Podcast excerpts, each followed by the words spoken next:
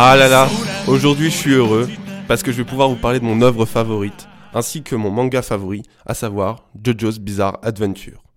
Je vous en parle aujourd'hui car la partie 9 va sortir au Japon demain et aussi euh, il y a la, dernière saison de la partie 6 qui est sortie sur, sur Netflix. Donc euh, en animé, je vous la conseille euh, d'ailleurs, on en reparlera après.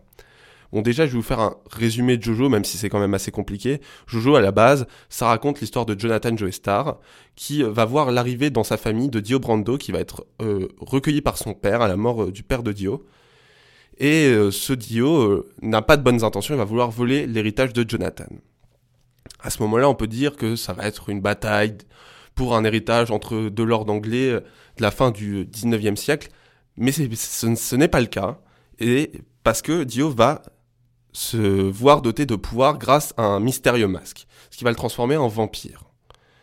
Je m'arrête là pour le résumé de cette première partie de Jojo, parce que oui, j'ai bien dit partie, le manga est découpé en 9 parties actuellement, donc la neuvième qui va commencer euh, au Japon. Et ce système de parties est, à mon sens, la plus grande force du manga. À chaque partie, on change de héros, on change de lieu, on change d'époque et on change aussi de thème. Et c'est là où j'en viens pour le premier point euh, positif de Jojo, c'est que c'est une œuvre en constante évolution. Comme je l'ai dit, tout évolue dans Jojo, le lieu, l'espace, le temps et le genre. Par exemple, la première partie euh, s'inspire très clairement des films d'horreur euh, du début du XXe siècle. La deuxième, c'est un film d'aventure à la Indiana Jones. La troisième, c'est un road trip avec des inspirations de certains films d'horreur de la fin du XXe siècle, notamment des années 80. Le cinquième partie, c'est une, c'est un film de mafia. On a aussi la septième où ça parle de cowboy. Donc vraiment, il y a une diversité de thèmes dans Jojo qui fait que bah, c'est bien pour tout le monde, je trouve. Il y en a pour tous les goûts. Et ça s'accompagne aussi d'un style euh, graphique qui se renouvelle en permanence. C'est quelque chose que j'aime beaucoup avec Hirohiko Araki, c'est que vous prenez une planche de la partie 1, une planche de la partie 3 et une planche de la partie 7, c'est que vous n'avez pas l'impression que c'est le même manga. Et ça, c'est vraiment cool. Parce que vous avez toujours l'impression d'avancer dans cette œuvre. Et moi, je trouve ça vraiment, vraiment bien parce qu'on a l'impression d'avoir vraiment un processus artistique en création.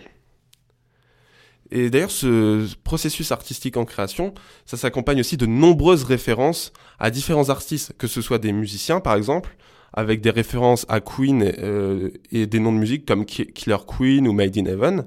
On a aussi des personnages qui portent euh, des noms de certains groupes, comme un personnage dans la partie 2 qui s'appelle ACDC. Et d'ailleurs, j'en profite pour dire que Jojo m'a permis euh, de grandement étendre ma culture musicale.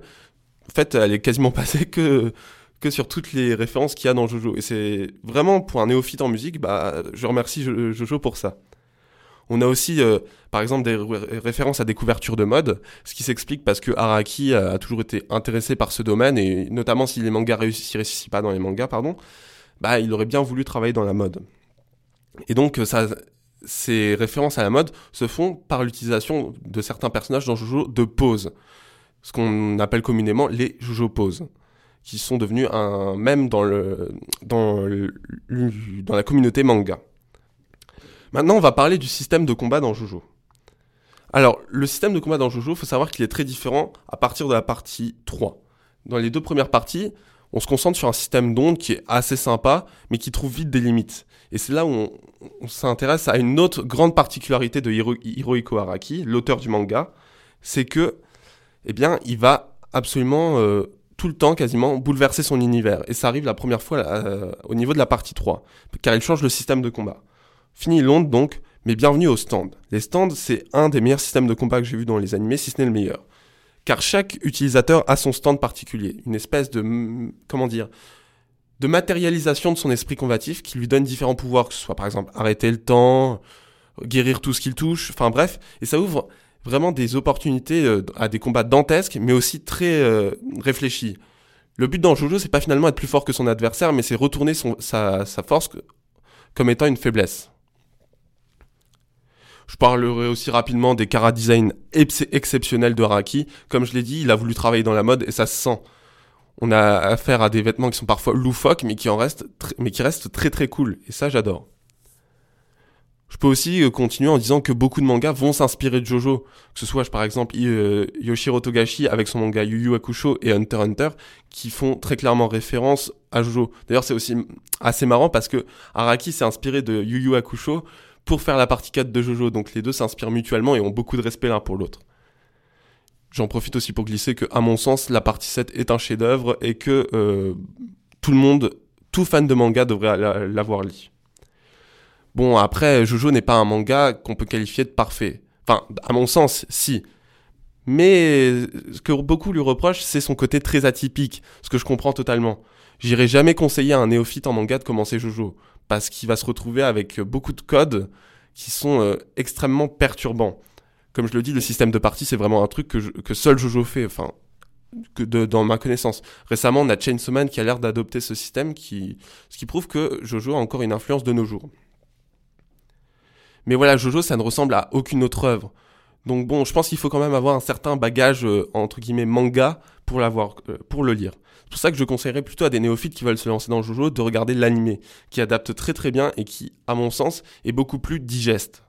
Parce que vraiment, l'animé de Jojo, c'est un des rares animés, euh, un des rares mangas que j'ai lu que je regarde aussi en animé, parce que le studio fait un travail d'adaptation formidable. Que ce soit au niveau des musiques qui collent parfaitement aux situations, ou même des choix de couleurs, des choix de mise en scène, c'est absolument génial. Je vous recommande franchement cet animé. Les parties 1, 2 et 3 sont disponibles sur Netflix comme la partie 6.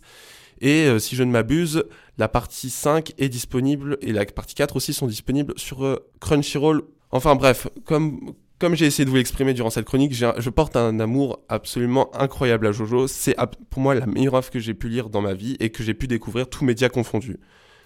Je vous souhaite d'avoir la même lecture que Jojo de moi, parce que lire Jojo, ça a vraiment bouleversé ma vision des choses, et ça nous permet de nous rendre compte que la vie dans laquelle on est est complètement bizarre. Et toutes ces petites bizarreries contribuent à sa beauté.